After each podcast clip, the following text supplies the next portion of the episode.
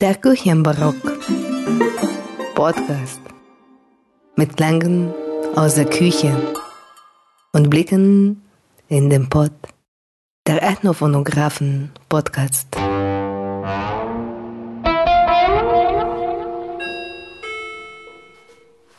Hallo? Oliver Hinkelbein, kommen Sie hoch, zweite Etage. So, wie geht's dir, Luke? Ach, so weit, so gut. So, guck mal, was ich habe. Premiere, habe ich noch nie gemacht. Oh, ja, ja, ich habe auch noch einen extra gekauft. Echt, du hast den gleichen gekauft wie ich? Das ist ja witzig. So, jetzt schauen wir mal, was da drin ist. Kolloidales Gold. Kolloidales Gold. Was mich ja besonders beeindruckt war dieser Ausdruck Laientest. Das ist sozusagen der Stocherer. Okay, das, geht ja, oder? Das brauchen wir noch nicht, ne? Das, sieht, das ist fast schon zu geil zum Weggeben. Ja, da können wir jetzt. Da gab es ja auch mal eine Band, Biohazard. Ja, die habe ich sofort im Sinn. Du musst weiter hoch, Luke. Noch weiter? Ja. Oh, das ist ganz schön unangenehm. Ja. Alter.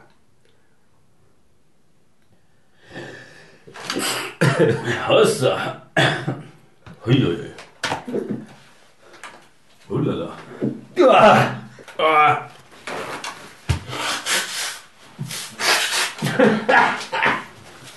Und jetzt da rein, ne? Oh, mir tränen schon die Augen durch. Oh, oh ist das unangenehm. Mehrfach gedreht und dreimal gedrückt. Das klingt ja schön. Also bei uns muss, auch du, bei mir passiert schon was. Ja, aber also ganz eindeutig ist ja, dass wir, wenn es positiv wäre, würden wir bei C und T eine Linie haben, ne? Das stimmt, ja. Also, das ist sehr eindeutig bei uns, dass wir kein Corona haben. Oder? Herzlich willkommen, Frau Dorle Draclé. Ja, vielen Dank für die Einladung. Ist ja wirklich schick hier bei Ihnen. Dolle, wir haben uns getestet. Ah ja, Und seitdem, tu, ja, seitdem tut mir die Nase weh und dem Luke auch. Also, man ihr muss habt alles oben hingestochert, ihr Das Blödis. stand drauf, bis, bis zur Einkerbung. Aber wir sind beide positiv. Nein, Ich sage, ihr seid gut gelaunt. nee, wir sind beide negativ und deswegen positiv.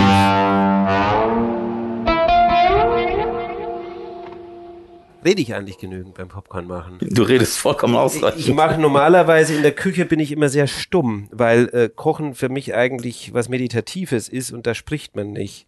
Naja. So, also wie geht denn dieser, ähm, ja, erstmal ein bisschen rein. Also ich mache immer so viel rein, dass der Boden äh, sozusagen knapp bedeckt ist. Ja. Nicht zu viel. So, noch ein bisschen was. Schauen wir mal. Ja, ich glaube, das passt eigentlich noch ein bisschen. Das ist. Die einen sagen, man soll irgendwie drei Viertel voll machen, die anderen sagen, der Boden soll ganz bedeckt sein. Ähm, man sollte nur nicht zu viel. Also wenn die in zwei Lagen liegen, die Popcorns, ist es, glaube ich, nicht so gut. Aber ich habe ja scheinbar den Eindruck, dass du weißt, was du sprichst, ne?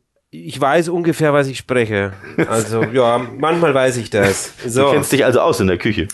Ich kenne mich in der Küche aus. Aber nicht mit diesem Herd, Äh, doch, den ich jetzt anmachen doch, soll. Der hat nämlich mit Sicherheit eine Piezo-Zündung. So Piezo-Zündung. nennt man die. Tatsächlich. Äh, schauen wir mal, äh, wo ist das vorne hier? Bin ja nicht doof, Luke. So, oh. Genau, musst dann wieder über die andere Grenze so. hinaus. So. So, seid ihr denn eigentlich schon äh, weitergekommen mit der Antwort auf die Frage, warum eigentlich der sogenannte Popcorn-Mais beim Erhitzen in Öl oder auch beim Erhitzen generell, warum er poppt? Ja, ich würde behaupten, das liegt an dem Stärkeanteil in dem Mais. Dorle, was sagst du? Keine Ahnung, ist irgendwas mit Ausdehnung und dann platzt die Hülle. Hahaha. also im Grunde genommen habt ihr. Nee, der Luke hat nicht recht. Äh, der Luke äh, hat zwar die Stärke hat auch was damit zu tun, aber du bist näher dran, Dorle. Und zwar ist es wohl so, ähm, dass äh, in dem Maiskorn ähm, sozusagen ist er immer noch zu einem sehr geringen Anteil Wasser gebunden. Und durch die Erhitzung äh, dehnt sich Wasser zu Wasserdampf aus. Und der Wasserdampf erhöht den Druck äh, und lässt dann die Schale platzen und in dem Moment quillt dann quasi die Stärke heraus. Also, und das erklärt dann aus meiner Sicht auch äh, dem Luke seine wunderbare äh, äh, Popcornpfanne. Die hat ja oben ein Loch. Da gibt's nun äh, als geübter Küchenbarockhörer, weiß man, dass es unterschiedliche Theorien zu diesem Loch und zu diesem Deckel gibt. Warum der aus Holz ist und warum der ein Loch hat. Kurze Zwischenfrage.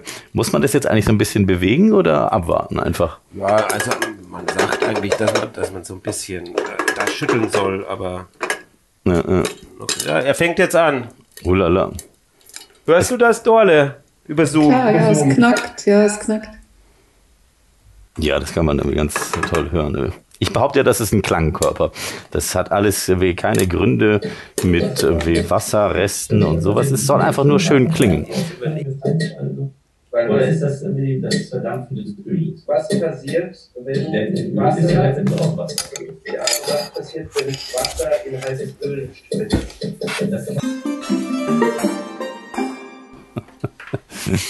Sie essen gerne Popcorn im Kino, Frau Draclé? Äh, nee, ich esse kein Popcorn im Kino. Und was halten Sie davon, wenn ein Sitznachbar oder eine Sitznachbarin ein Popcorn isst neben Ihnen? Das mag ich gerne. Ich rieche das gerne. Das ist eine Raspel, eine sehr scharfe, mit der man Muskatnuss, aber eben auch zum Beispiel Parmesankäse reiben kann. Ich habe aber hier keinen Parmesankäse, weil der wäre mir ein bisschen zu intensiv. Ich habe hier Ziegenkäse. Wow. Und zwar auf die gleiche Art wie Parmigiano gemacht, also auch schon so ein älterer, ne, der schon ziemlich hart ist. Und äh, da reibe ich jetzt einfach äh, so ein bisschen was äh, über dieses Popcorn. Äh, wenn die, man hört schon rieseln. Ja, das sehen wir. Müssen wir mal gucken. Einmal mit dem Löffel so ein bisschen umrühren. Es ist natürlich cool, wenn man das so schnell wie möglich macht, wenn das Popcorn noch ein bisschen warm ist. Dann schmiegt sich dieser geriebene Käse dann noch so ein bisschen drumrum, ne? Himmel, das wird ja fantastisch. So, äh, Dann können eigentlich noch ein paar Gäste hier mit äh, essen. Ich habe jetzt gerade gehört, äh, wie es dem Luke äh, dem, das Wasser im Mund zusammengelaufen ist. so. Ja, hier im Ethnophonographen-Podcast geht es ja eigentlich hauptsächlich um Klängen, aber heute geht es um die äh, auch Geschichten, die man hört, wenn man sich äh, eben ExpertInnen einlädt zu diesen und jenen Produkten. so, jetzt haben wir hier noch äh, äh, das sogenannte Den hast du aber von dem Gewürzhöker, bei dem ich auch eingekauft Bei habe. dem habe ich das gekauft, das sogenannte Hickory Salt. Normalerweise mache ich das selbst aus Original Rauchsalz, habe ich auch mal zur Probe, kannst man aufmachen und dran Ui. riechen. Rauchsalz. Rauchsalz, Was ist Rauchsalz? Rauchsalz ist geräuchertes Salz. Uiuiui. So, Ist und das die- dieses Kala, äh, Kala Namak oder wie das heißt? das kommt, ja, also Dieses das hei- Schwarzsalz. Genau. Du kannst es mal da mehr ranhalten, Luca. Ja, hier sieht man. Andere Seite. Ganz Ah, ja. schwarz. Ja, ja, das ist irgendwie wirklich ein Eindruck. Es ist fast so Bernsteinartig, würde ich sagen. Aber, Was ich jetzt. aber das riecht wirklich nach Rauch. Das also wie irgendwie so künstliche Bacon an, aber es ist äh, ist 100% Natur. Überhaupt nicht künstlich. Das wird, glaube ich, über Lorbeerholz, wenn mich nicht alles äh, täuscht, geräuchert. Und zwar, ich glaube, eine Woche lang. Wow. Also der Salz, das viele Salz hat ja den Vorteil, dass ihr dann schön was trinken könnt. ja, und hier haben wir noch ein bisschen äh, Oregano, der da reinkommt. Also wer, wer das mit dem Rauchgeschmack nicht so gerne mag, der könnte hier zum Beispiel auch einfach Parmesankäse, ein bisschen Salz und Oregano nehmen. Also du hängst äh, die Latte ganz schön hoch für zukünftige Popcorn-Zubereiter. Edith, also das ist äh, schwer beeindruckend. Ich bin ja von der Uni Bremen. Ne? Jetzt von der Uni Bremen, genau. Das ist ja eine exzellente Uni. Ist sie noch exzellent oder ist das nicht schon wieder Vergangenheit? Kann man das auch rausschneiden? Das können wir auch ausschneiden. So, ich glaube, der erste, der, der äh, Apero, glaube ich, sagt man ja, auf Französisch oder Schweizerisch. Ja, ich hatte früher mal einen Prof, äh, bei dem ich studiert habe und auch Hiwi war. Dorle kennt den, glaube ich, auch noch, den Herrn Wassmann. Klar, kenn ich den. Der hat uns immer, und der kam ja aus der Schweiz, ne?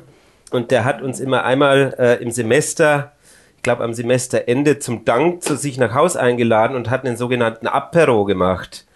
Und da gab's dann auch so äh, zubereitete Sachen. So. Das sieht schon ziemlich lecker aus. Darf man da jetzt auch mal reingreifen? Ja, ich habe es ja nicht für niemanden gemacht. Du hast es nicht für niemanden Also gemacht. das ist mir beim Essen das Allerwichtigste. Das macht man eigentlich nicht für sich alleine.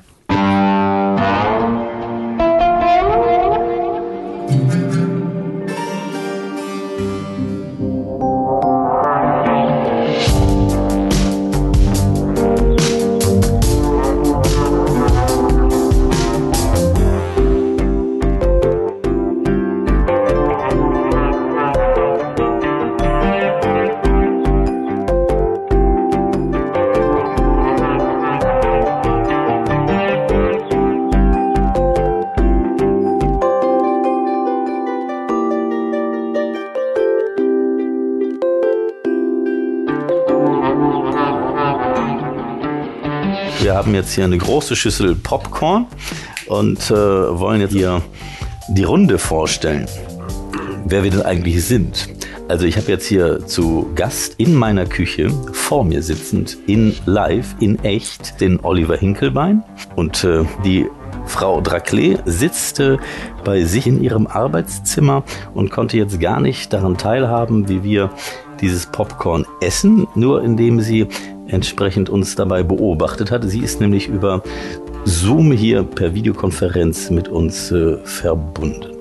Und äh, das ist heute unsere besondere Dreierrunde, bei der wir gar nicht so sehr heute über Ethnophonographie sprechen wollen, sondern wir wollen den Dingen, den Geschichten hinter sozusagen, ja, diesen Dingen entsprechend hinterleuchten. Und äh, wir haben uns überlegt, dass wir so verschiedene Kapitel machen mit den jeweiligen Zutaten. Einmal zum Thema Mais. Wir haben ja im Prinzip jetzt nur über Popcorn gesprochen. Dann wollen wir über die Tomate sprechen und wir wollen auch sprechen über ein schwieriges Thema in der Ernährung, nämlich das Fleisch. Aber bevor wir das tun, dachte ich, äh, wäre es vielleicht ganz schön, wenn wir einmal erzählen, wo wir uns so herkennen. Und äh, ich könnte vielleicht einfach mal anfangen, liebe Frau Draclé. Wir kennen uns jetzt ja auch schon einige Jahre aus dem universitären Kontext und ich kann mich besonders erinnern, als wir eine Exkursion machten, die Sie organisiert haben im Rahmen des Projektseminars Das Böse. Und da waren wir in Bayreuth und in Bayreuth gibt es äh, ganz unterschiedliche Anlaufstellen zum Thema Das Böse. Unter anderem äh, eben auch die Universität äh, mit dem Institut dort, aber auch äh, ja, das Wagnerhaus und äh, als guter letztes dann einen bayerischen Brauhauskeller in Bayreuth. Und ich kann mich erinnern, weil ich da gerade, glaube ich, auch aus einem ja, Auslandsstudium aus Rom wiederkam, habe ich Ihnen von Alejandro Jodorowsky erzählt, der in einem Buch darüber philosophiert hat, dass ja die Eva in der biblischen Geschichte, indem sie in den Apfel biss, und da sind wir sozusagen bei der Urgeschichte der Ernährung, im Prinzip erst die Neugierde entwickelt hat, die uns Menschen zu Menschen macht. Und äh, was wären wir doch für tumbe Menschen gewesen, wären Adam äh, und Eva in diesem Paradies geblieben. Also der Biss irgendwie von Eva in den Apfel ist sozusagen der große Beginn unserer Disziplin der Kulturwissenschaft. Ja, das ist die größte, die wildeste, übelste Geschichte des Patriarchats, die sich da abspielt. Und ähm, da habe ich bestimmt ganz viel drüber geredet, weil das ist eine so der Hauptbegründungsgeschichten gewesen für Frauenunterdrückung, die ich in meiner Feldforschung kennengelernt habe. Ähm, ja, das, das ist die Geschichte, bei der ich immer sofort losgehe wie eine Rakete. Ja, ja. Aber diese Alejandro Jodorowskische Lesart eben äh, ne, entsprechend fortzuschreiten und äh, das ja, Genau. Zivilisationsbegründend eben. Genau. Und ähm, auch kulturbegründend, ne? Äh, weil ähm, mit äh, der Handlung von Eva ist äh, ja die Kultur überhaupt entstanden erst. Vorher hatten die Menschen keine Kultur, die lebten im Paradies und die waren göttliche Wesen und haben sich um nichts gekümmert. Und plötzlich ähm, geht Eva in Dialog mit ähm, anderen Wesenheiten, die es noch gibt, also die nicht zum Paradiesischen unbedingt dazu gehören. Und sie lässt sich auf diesen Dialog ähm, mit der Schlange ein und isst, isst vom falschen Baum und findet es also ganz hervorragend und fängt sofort an zu debattieren mit ihrem Mann und der isst schließlich auch. Und was sie davon haben, ist, dass ähm, Gott sagt jetzt ähm, raus aus dem Paradies und jetzt ähm, macht ihr euch hier eure Welt und ihr werdet verstreut in alle ähm, Himmelsrichtungen und so. Und vor allen Dingen ähm, äh, müsst ihr jetzt ertragen, dass ihr in ganz viele Kulturen aufgespaltet werdet und müsst lernen, euch miteinander zu vertragen und so weiter. Und vor allen Dingen müsst ihr lernen zu sterben. Und deswegen ist Eva ist das Böse in der Eva erstmal, dass sie das sexuelle Wesen ist. Ne? Die hat den Sex in die Welt gebracht. Vorher kannten Adam und Eva das ja gar nicht. Und sie hat aber von der Schlange diesen Apfel genommen, hat reingebissen und äh, dann haben Adam und Eva sich erkannt. Und erkennen, sich erkennen steht in der Bibel immer für Sex haben miteinander. Das heißt, dieser Apfel hat ihnen Lust gemacht und Lust auf mehr. Und dieses Lust auf mehr haben sie dadurch bekommen, ne? dass sie das Paradies verlassen konnten. Konnten sie das dann immer tun und ähm, sich mit anderen Menschen darüber unterhalten. Der Preis dafür war aber, dass sie von da an sterben mussten. Ne? Vorher waren Menschen nicht sterblich im äh, Paradies und von da an mussten sie sterben. Und ähm, Sterben ist ja das große Thema überhaupt für Kultur, wenn wir uns überlegen, wie wir damit umgehen. So. Das heißt, Adam und Eva ist die ursprüngliche Zivilisations- und Kulturgeschichte. Damit ist die Kultur in die Welt gekommen. Ja, das ist ja auch ein sehr guter Einstieg, wie ich finde, über den Apfel, der irgendwie, ne, es geht ja letztendlich irgendwie auch in diesem Foodcast darum, was Ernährung eben auch äh, kulturgeschichtlich und aber auch überhaupt bedeutet, wie also das, was wir tun, auch die Welt prägt. Und äh, das äh, wollen wir heute ergründen. Vor allem steckt ja noch eine Sache drinne, die uns auch bis heute quasi, vielleicht heute mehr denn je, nämlich die ganze Frage nach Schuld, ne? Schuldverhältnisse etc. pp. Ne? Das steckt ja auch wieder. Die, also die arme Eva muss für einiges herhalten. Aber vielleicht von dieser Wollust und irgendwie auch dieser Schuldfrage irgendwie ne, stellen wir uns äh, auch noch äh, anderweitig vor. Wir haben ja auch den Oliver Hinkelbein hier zu Besuch und äh, da ist Geschichte, glaube ich, ziemlich konkret, woher wir uns kennen. Und kannst du dich erinnern, was so eigentlich äh, eben der Grund war, woher wir uns kennen? Also es gibt zwei Gründe. Äh, äh, der erste ist, kennen tue ich dich schon eine ganze Weile länger, als ich dich eigentlich kenne. So würde ich das mal ausdrücken weil ich dich nämlich immer so ein bisschen herumsausen hab sehen auf dem Campus der Universität Bremen und ich wusste schon, wie du heißt und wer du bist und wo du zugehörst. Na, ich wusste, du, du promovierst äh, bei Dorle Draglee und äh, dann hattest du, glaube ich, auch noch was zu tun mit einer anderen Kollegin von äh, mir, Elisabeth Arendt. Ähm, und dann äh, ergab es sich, ähm, ich weiß nicht mehr, in welchem Jahr das war, ähm, aber ich sag mal, es muss mindestens acht, sieben, acht Jahre her gewesen sein. Ähm, da hat nämlich wiederum ein anderer Kollege von uns, der Frank Müller, der hat sowohl den Luke wie auch mich äh, eingeladen, ihn auf einer Exkursion äh, nach Süditalien zu begleiten. Und da haben wir uns dann so richtig kennengelernt. Genau, da hatten wir auch so eine kleine Jugendherberge oder so etwas. Im Februar, da war kein Mensch. Und äh, wir haben äh, auch die Küche erobert und haben der Gruppe nicht nur Spaghetti und auch, sondern auch Knödel in äh, ja, Pilzsoße kredenzt. Auch sehr spannend. Und jetzt aber die spannendste Frage. Woher kennen Sie, ihr euch beide denn eigentlich? Ja, wir kennen uns seit Ewigkeiten, nämlich, ich glaube, das war 1998, haben wir uns kennengelernt in Heidelberg. Da war ein Kongress ähm, Medienethnologie und ähm, das war damals mein Lieblingsthema.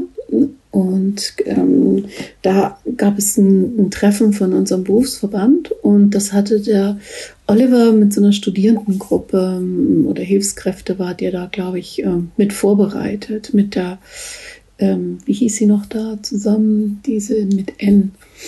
Shanas Najmabadi. Ja, genau, Shanas Najmabadi. Und da bin ich gewesen und dann haben wir uns ganz toll unterhalten immer. Und da habe ich gedacht, Mann, das ist ja ein toller Student irgendwie. Ist mir aufgefallen, machte sich so viele Gedanken und so. Und das fällt einem immer auf, wenn, wenn ähm, jemand so aktiv ist unter den Studierenden. Das kann man sich dann merken als Lehrende. Und, ähm, und zwei Jahre später bin ich dann ähm, selber auch nach, äh, nach ähm, Heidelberg gekommen, habe da unterrichtet. Und dann haben wir uns noch ähm, mehr kennengelernt und ähm, hat er bei mir studiert und auch sich auf Magister vorbereitet und sowas. Und dann bin ich nach Bremen gewechselt und später, äh, als er mit allem auch Magister und so fertig war, ist der Oliver dann zu einer Projektstelle gekommen. Ich hatte so ein Projekt Medienethnologisches eingeworben und da hat er eine Stelle bekommen und ist immer in Bremen geblieben. So ungefähr, Ja, ne? Ja, ich, ich, ich, ich, ich, äh, ich erweitere das mal ein bisschen. Ist interessant, wenn man, ich, ich habe mich schon äh, des Öfteren mal mit Erinnerungen beschäftigt und merke, äh, was ich nie für möglich gehalten hätte, aber es ist wirklich jetzt in unserer kleinen Erzählung zwischen uns dreien schon so, man erinnert immer so einen Spot und aus dem Spot macht man einen Film. Und also ich würde bei fast allem bin ich äh, vollkommen auch genau bei dieser Kennenlernerzählung von dir, Dorle, dabei. Ähm, erweitere sie aber nochmal auf das Jahr 97. Wobei ich da ähnlich wie mit Luke, äh, eigentlich haben wir uns da noch nicht so richtig kennengelernt, aber zum ersten Mal getroffen. Da hatten nämlich äh, wieder besagte Shanas Natschmabar, die dann auch der Burkhard Schnepel, dann, äh, äh, das waren zwei Lehrende von mir und dann, ich erinnere auf jeden Fall auch noch den Matthias Drissener, das war ein äh, Kommilitone von mir und auf die, an die Kiwi Mendra, da erinnere ich mich noch. Und wir hatten äh, in Heidelberg eine AG äh, Medien und Öffentlichkeit gegründet, in der also Studierende und Lehrende gemeinsam an Fragen der Medienöffentlichkeit arbeiteten. Und da haben wir so eine Art, ähm, heute glaube ich, würde man äh, Ringvorlesung sagen. Es war damals einfach eine Vortragsreihe. Und da haben wir also unterschiedliche Personen aus Deutschland, aus der Ethnologie eingeladen, die quasi immer, äh, das fand immer einmal in der Woche statt, äh, die eben zu unterschiedlichen Medienthemen gearbeitet hatten. Und schon damals ähm, in den ausgehenden 1990er Jahren äh, war, wenn man nach Medien und Ethnologie recherchierte, kam man überhaupt nicht an Dorle vorbei weil sie nämlich für die Medienethnologie einer der, der tollsten Menschen war, die, die es im deutschsprachigen Raum auf jeden Fall damals gab. Ne? Und so warst du einmal da und äh, da hatten wir quasi eine Kurzbekanntschaft. Und dann kommt sozusagen das Jahr 98, wo du schon alles erzählt hast. Äh, der, der, der, äh, der Titel dieser Veranstaltung damals, den habe ich tatsächlich noch im Kopf. Äh, der hieß nämlich ähm, Ethnologie meets Öffentlichkeit, also meets von, von English to meet. Äh, Und das war ganz interessant. Da hatten wir äh, unterschiedliche Redakteure von der Frankfurter Rund, äh, Allgemeinen, war, glaube ich, der, der, der, der Ritter da und so weiter und so fort. Genau. Und dann war ein Jahr später wiederum 99 äh, und da glaube ich, genau, Media, Media, Anthropo äh, Media Anthropology Summer School und da haben wir uns dann so richtig kennengelernt und der Auftakt der Sommerschule, das werde ich auch nie, das ist eine kleine Anekdote, die muss ich jetzt noch loswerden. An diesem einen Tag, da hat nämlich äh, Dorle äh, und ich, wir liefen äh, auf dem Weg zum Hans-Bredow-Institut, weil wir uns das angeguckt haben. Das war eine Exkursion. Und da liefst du neben mir und hast dann so zu mir gesagt, ja, Oliver, also wenn Sie wirklich Ethnologe werden wollen, das müssen Sie sich gut überlegen. Dann sage ich so, warum? Ja, weil das wird Ihr Leben beeinflussen und verändern. Und leicht ist es auch nicht. Aber Sie müssen die Entscheidung fällen. Das hast du damals zu mir gesagt, das werde ich nie vergessen. Dann hatten wir darüber ein Gespräch und dann waren wir im Hans Beredo und äh, dann war, das war der erste Abend und das hat jetzt schon was mit äh, dem zu tun, was wir auch heute, äh, womit wir uns heute beschäftigen, nämlich mit, mit Essen und Zutaten und so weiter. Da hast du nämlich damals die ganze Summer School äh, äh, Gruppe äh, zusammengebracht äh, in einem wunderbaren, ich glaube, afghanischen Restaurant gegenüber von dem Abaton-Kino. Ich weiß leider nicht mehr den Namen des Restaurants. Ja, das ist ähm, leider auch ähm, geschlossen mittlerweile. Äh, die, ja. Das Haus ist abgerissen. Das war in so einem Eckhaus unten drin, ne? Genau, so, so und so habe ich dann Dorle über die immer mehr kennengelernt und äh, schätzen gelernt und so weiter und so fort. Und das ist alles lange her. Ja, das ist ja mal wahnsinnig spannend, was man so alles erfährt, wenn man einfach mal sich zusammensetzt und miteinander spricht. Heute aber wollen wir uns äh, darum auch insbesondere kümmern, was es bedeutet, eben in dieser Welt zu sein, sich zu fragen, in welcher Welt leben wir eigentlich und wie gestalten wir sie, indem wir beispielsweise jetzt hier so in dieses Popcorn hineinbeißen. Und äh, ja, wir haben uns heute ein Menü überlegt, nämlich äh, man könnte das Taco Shell nennen oder wie würdest du das ausdrücken? Mm. Ich würde es Tortilla nennen. Also das, was du gekauft hast, vielleicht Taco Shell, aber eigentlich, glaube ich, geht es ja um Tortilla, ne? Genau, es geht um Tortilla. Aber es geht bei der Tortilla insbesondere darum, dass es aus Mais produziert ist, wie eben das Popcorn auch, aber aus einem anderen Mais. Dorle, ich glaube, der Luke hat die Rechnung nicht mit uns Labertaschen gemacht.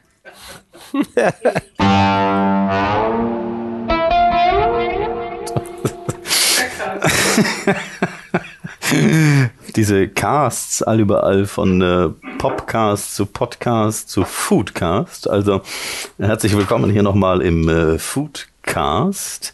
Wir sprechen heute über Ernährung, über das, äh, was äh, wir zu uns nehmen und was uns am Leben erhält, könnte man glaube ich sagen. Ne? Und äh, wir haben ein Gericht und ich neige ja derzeit schon die ganze Zeit dazu, sowas äh, US-amerikanisches da reinzubringen, aber das wollen wir gar nicht. Ne? Aber wenn man tatsächlich äh, eben diese Tortillas kauft, kommt man schnell zu so einer Art äh, Tex-Mex-Küche. Was haben Sie denn für ein Produkt, Frau Draklee? Ich habe hier solche Tortillas, die kaufe ich immer in meinem Supermarkt um die Ecke. Und die heißen Sol Puro, einmal Mexiko und zurück. Und das finde ich verführerisch. Ähm, es wird behauptet, es sind original mexikanische Mais-Tortillas. Die sind vegan, glutenfrei, keine Gentechnik drin und so weiter. Das ist ganz wichtig, dass das da behauptet wird, sonst würde ich es nämlich auch nicht kaufen. Ähm, und dann ist da schöne Reklame hinten drauf. Also es ist nur so eine Plastikpackung mit den Original ähm, äh, Tortillas drin. Und mit denen mache ich ganz viele Sachen. Also ich muss die immer im Kühlschrank haben, weil ähm, es könnte ja sein, dass ich zum Beispiel mal abends solche Tortillas machen will oder morgens oder nachmittags oder wann auch immer oder und dann brauche ich die. Dann ähm, tue ich die in der Pfanne schnell warm machen. Ähm, wenn man in Mexiko leben würde, also da habe ich das her, diese vielen Tortillas zu essen, mm, dann ähm, hätte man immer in der Küche so einen Topf mit Teig drin stehen und dann tut man die schnell in die Presse schmeißen und macht sie sich fertig. Und sowas ist ähm, im Kühlschrank eben auch möglich. Da hat man die schon fertig. Oder man kann sie zum Beispiel klein schneiden und dann in den Backofen werfen und da kommen Tortilla-Chips raus. Kann man mit Dips essen und so weiter. Aber vielleicht können wir mal eben vergleichen, was denn so auf der Zutatenliste steht. Was steht bei Ihnen genau? Ähm, Zutaten Maismehl, Wasser, Salz, Säureregulator und Stabilisator. Ja, also ich habe ja tatsächlich auch den Auftrag gehabt, wir also da wir ja nicht äh, zu dritt in einer Küche sitzen können, eben äh, Tortillas zu kaufen. Ich habe jetzt in jedem Fall zwei Varianten und äh, schon wenn man sich das anschaut, dann ist das typische mexikanische hier mit so einem Sombrero und dann so ein riesiger Kaktus ist hier abgebildet und das eine Produkt wie heißt Don Enrico und da sind acht Weizenfladen mit, mit Maismehl da drin, also Corn Wrap Tortillas, während die Taco Shells, was steht da drauf, Oliver? Da steht, also das Bemerkenswerteste, damit steige ich mal ein, äh, die sind haltbar bis zu meinem Geburtstag. Äh, tatsächlich, keine Lüge. Keine Lüge. Oh, wow. ähm, deswegen ist es schon fast mystisch. Nee, da steht drauf, also die Überschrift ist Fuego, also Feuer. Mexican Cantina Style und dann Taco Shells, zwölf Stück. Und da ist noch irgendwie so eine, was ist das? Irgendeine. Genau, der singende mit Schnauzbart bestückte Kaktus mit Sombrero und Gitarre. Was für ein sonderbares Bild von Mexiko. Ich glaube, das äh, Bild von Mexiko ist ein völlig anderes, Frau Dackley. Sie kennen das ja sehr gut, das Land, oder? Ich interessiere mich einfach total ähm, für Mais. Also warum Mais so viel gegessen wird, äh, für die Geschichte des Maises, wo er herkommt und so weiter. Und natürlich, ähm, wenn ich Ihre Frage jetzt mal andersrum verstehe, ist, ähm, sind die Menschen, die äh, in Mexiko leben, ähm, so eng mit Mais verbunden, die können sich ein Leben ohne Mais eigentlich gar nicht vorstellen. Und ähm, die, diese, äh, die mexikanische Ebene an der, ähm, an der Küste am Golf von Mexiko, Oaxaca, äh, das ist die Gegend, wo der Mais, wie wir ihn heute kommen, kennen, herkommt. Und ähm, deswegen ist Mexiko wahrscheinlich, kann man sie als die Wiege der, der Maisentwicklung hm, betrachten. Und heute hat sich Mais ja in einer äh, ungeheuren Ausdehnung über die ganze Welt verbreitet und ähm, praktisch alle Menschen essen Mais, kann man sagen. Ne? Aber ähm, Mexiko hat die beeindruckendste und intensivste Maiskultur von ja, die Ursprungs Maiskultur. Ja, der Mais hat ja auch so eine schöne gelbe Farbe und wenn man sich diese Wraps oder auch Taco Shells und glaube ich auch ihre Tortillas anschaut, dann ist das diese eindrückliche gelbe Farbe. Und dieser Mais, der ist jetzt nicht nur eben etwas äh, zum Essen, was man entweder so oder so befüllen kann oder auch äh, pur essen kann, wie man, wie Sie schon beschrieben haben, sondern der steht auch im Prinzip für eine Form von Globalisierung äh, wie des Maises, der Eroberung sozusagen durch den Mais in die Welt? Ähm, ja, also könnte, man könnte das so darstellen. Also ähm, die Tolteken, denen sagt man nach, dass die, das sind die, die Reiskultivierung ähm, sozusagen gefunden haben. Und ähm, ich meine, wenn man sich überlegt, wie viele, unglaublich viele Pflanzen es auf der Welt gibt, wie viele Gräser und so weiter, dann ist es schon erstaunlich, dass die Menschen Oaxaca ähm, angefangen haben, sich mit ähm, so einer, mit so einem kleinen Gras zu beschäftigen, was, was sie Theosinte genannt haben und was eigentlich ganz anders ausgesehen hat früher als das, was wir jetzt heute kennen. Heute ähm, hat es ja ganz andere Farben, äh, Farben, Formen angenommen. Und ähm, irgendwann hat der Mais es geschafft, die Aufmerksamkeit der Menschen auf sich zu ziehen. Und ähm, dann hat der Mais den Menschen benutzt dazu, seine komplizierten Fortpflanzungsrituale praktisch ähm, unter seine Fittiche zu nehmen und dafür zu sorgen, dass der Mais als Gras sich besser ausbreiten kann. Und dafür kann man sagen, hat der Mais ihnen auch immer mehr dickere, bessere Körner und so beschenkt, geschenkt und hat sich ja von dem Gras immer mehr zu so einer ähm, ähm, Pflanze, die so größere Fruchtkörper hat, ähm, entwickelt. Und aber das, was was wir äh, heute als Mais bezeichnen, dieser süße Mais, den, diese großen Körner, was man denkt, auch wenn man so einen Mais-Dingskolben ähm, so sieht oder isst, den gibt es erst seit kurzer Zeit, vielleicht 50, 60, 70 Jahre äh, auf diese Weise. Und es ist auch ein, ja, ist ein Hybridmais, das heißt, der ist industriell hergestellt, der kann sich nicht mehr fortpflanzen, der ist also vollkommen jetzt nur noch auf den Menschen angewiesen. Ne?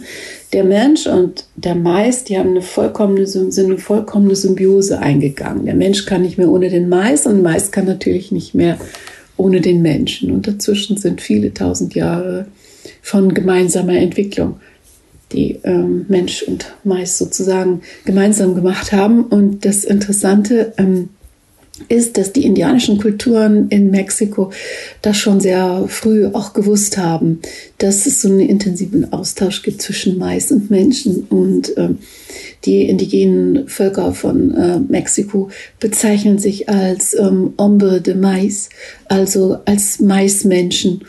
Und mittlerweile hm, ist ja der Mais, der hat sich über die ganze Welt ausgedehnt. Wie wir wissen, überall isst man Mais mittlerweile und auch ähm, in, in Teilen, wo man gar nicht mehr weiß, dass man das eigentlich ist. Zum Beispiel, wenn ähm, Neulich bekam ich hier so schicke Bilder von Frühstückseiern und so weiter. Da ist Mais drin, ja, weil die Tiere mit Mais gefüttert werden. Oder ähm, wenn man über den Markt geht, sieht man Angebote, Maishähnchen und so weiter.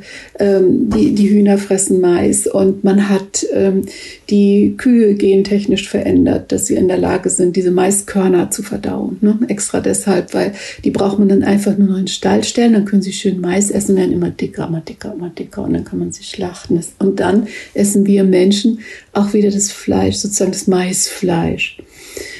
Und Mais ist aber so eine tolle Pflanze geworden, auch im Laufe der industriellen Entwicklung. Ähm, die hat sich so emanzipiert von, von ihren ursprünglichen indianischen Beschützern. Ähm, von Mais bleibt, wenn es industriell benutzt wird, nichts übrig, nichts, gar nichts. Da ist überhaupt kein Abfall sämtliche Teile des Maises, der Körner, der, der Kolben und so weiter, ähm, die werden benutzt und ähm, da werden ähm, Bestandteile draus gemacht, die für uns alle ähm, bekannt sind auch. Zum Beispiel irgendwelche Stärke oder irgendwelche Lecithine, das sind solche ähm, fettartigen äh, ähm, Komponenten, mit denen man Sachen ähm, anreichert, ähm, damit die Industriekost besser haltbar ist. Und das kommt dann auch in unsere Kühlschränke rein. Natürlich, ohne Lecithin hätten wir nichts in unserem Kühlschrank. Oder Triglyceride, Diglyceride, Monoglyceride. Glukosesirup, Ascorbinsäure und ähm, alles mögliche, Maltose, Dextrose, die unglaublichsten Substanzen, vor allen Dingen aber Glucose, High-Glucose, Hochglucose, Fructosesirup. Und der ist praktisch in jeder Süßigkeit drinne, die wir heute essen. Und ähm, das Interessante ist, wir können praktisch gar nicht mehr ohne Mais essen und wir essen die ganze Zeit Mais, ohne dass wir das überhaupt wissen. Und Mais hat ähm, so was ganz Interessantes, das hat eine Wertigkeit in, ihr, in seinem Kohlenstoff anders als ähm, andere ähm, ähm, ähm, Stärkeprodukte, die Menschen ja sehr viel essen. Und dadurch kann man es sehr gut chemisch analysieren. Und man hat Menschen auf der ganzen Welt ähm, untersucht und bei allen Menschen praktisch äh, Maiskomponenten gefunden, so dass wir heute mit Fug und Recht sagen, wir sind Maismenschen, ja. Und das finde ich so eine wahnsinnige Geschichte, dass der Mais so eine unglaublich erfolgreiche Pflanze ist. Der hat die Menschen benutzt dazu, um sich zu vermehren. Und der hat sich jetzt zur erfolgreichsten Pflanze äh, global dadurch entwickelt, dass er diesen Wirt diesen Menschen ausgenutzt hat und sich damit überall auf der ganzen Welt verbreitet hat. Und ähm, ja, manche Menschen, so wie diese hier, die immer Tortillas kaufen bei Edeka, die meinen auch, sie könnten gar nicht mehr um, ohne diese, äh, wo sie denken, Originalprodukte aus Mexiko leben. Ne? Packen sie in ihren Kühlschrank voll. Dann könnte man ja sagen, wir sind alle Mais. Also ja, wir sind alle Mais, genau. Aha.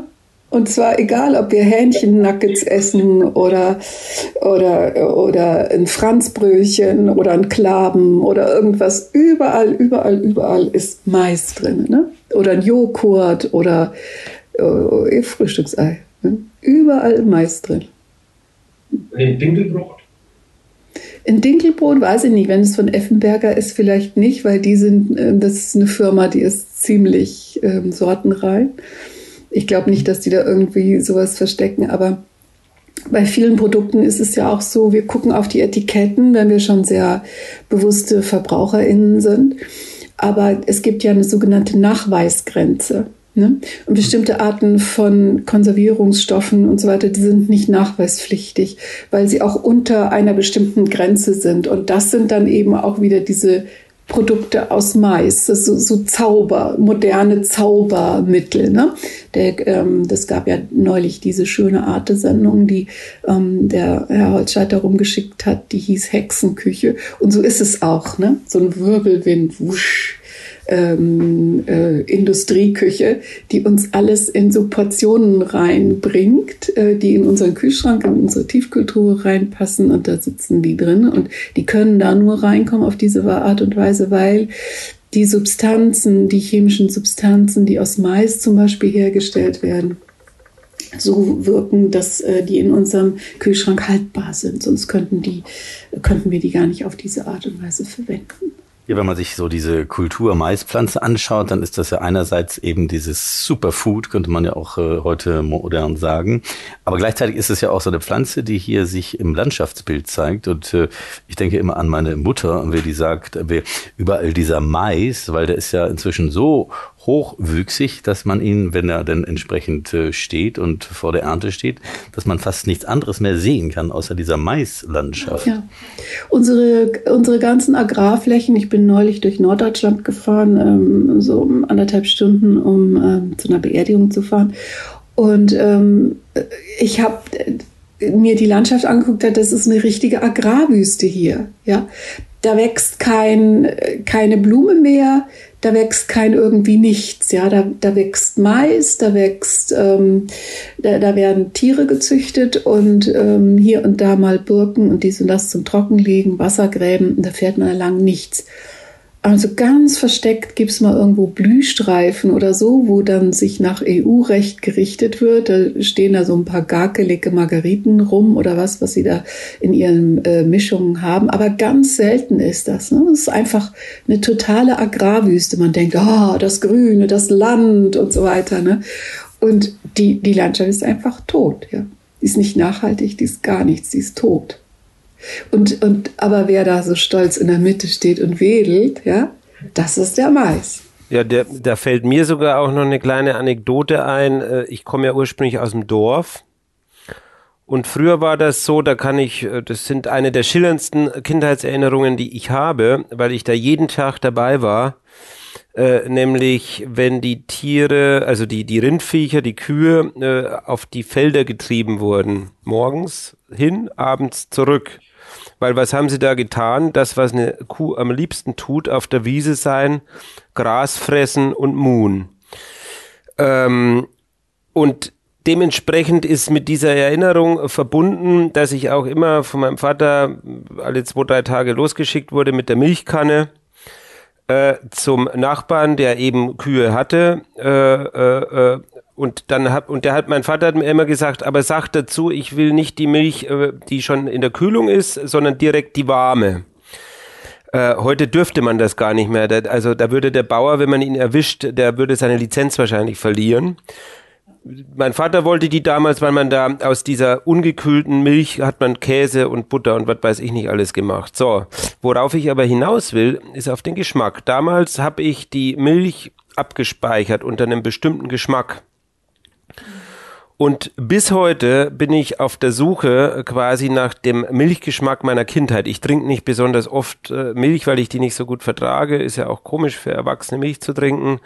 Ähm, du bist doch kein Kalb, Mann. Genau, ich bin kein Kalb äh, und trotzdem sind da diese Kindheitserinnerungen. Und heute, und das finde ich das Schlimmste äh, im Grunde genommen an Milch, vor allem an konventioneller, äh, die schmeckt nach Mais. Und äh, irgendwann hat mich das mal so stark genervt, dass ich, als ich mal wieder mein Dorf besuchte, rüber bin äh, zum Nachbarn und sage, Mensch, was ist denn, was, was ist denn anders? Was, was habt ihr an der Milch verbrochen? Und ja, dann haben wir so angefangen zu sprechen und äh, dann kamen wir irgendwann auf die Ernährung. Ne? Wir reden ja heute auch über Ernährung und was bekommen die Rindviecher heute? Die gehen nämlich nicht mehr auf die Weide, sondern die bleiben entweder im Stall oder haben so so überdachte Unterstände und die äh, bekommen also kein äh, Gras mehr. Eine heutige Hochleistungskuh würde, wenn man ihr nur Gras gibt, die würde verhungern weil sie, das muss man sich vorstellen wie so eine Maschine. Eine Kuh ist heute eine Maschine, die Milch produziert. So, deswegen braucht sie Kraftfutter und das Kraftfutter, und jetzt kommen wir zurück äh, zu Dorle, ähm, äh, das Kraftfutter besteht in allererster Linie äh, unter anderem aus Mais, ne? der, der sozusagen auf diesen Agrarwüstenfeldern angebaut wird und wandert auf diese Art und Weise nicht nur in die Milch im Sinne seiner Zusammensetzung, sondern eben auch in dem Geschmack. Und ich finde, Mais und Milch, das passt nicht zusammen. Naja, die, ähm, die Kühe vertragen das auch nicht. Äh, ja. Die werden schwer magenkrank und vor allen Dingen pupsen sie die ganze Zeit und äh, das ist auch nicht nachhaltig. Ne? Deswegen haben ähm, Rinder unter anderem auch so einen hohen Methangasausstoß, weil sie das Falsche zu essen kriegen, ne? weil sie nicht mehr Gras fressen, wie das so üblich war, sondern weil sie eben Industriefutter kriegen und das vertragen weder die Kühe, da werden sie krank von, noch die Menschen werden sie nämlich auch krank von. Aber ähm, die Frage ist eben, äh, äh, abgesehen davon, was wir in unserem Kühlschrank drin haben, auch, äh, ist ja immer der, das mit den Zusatzstoffen. Ne?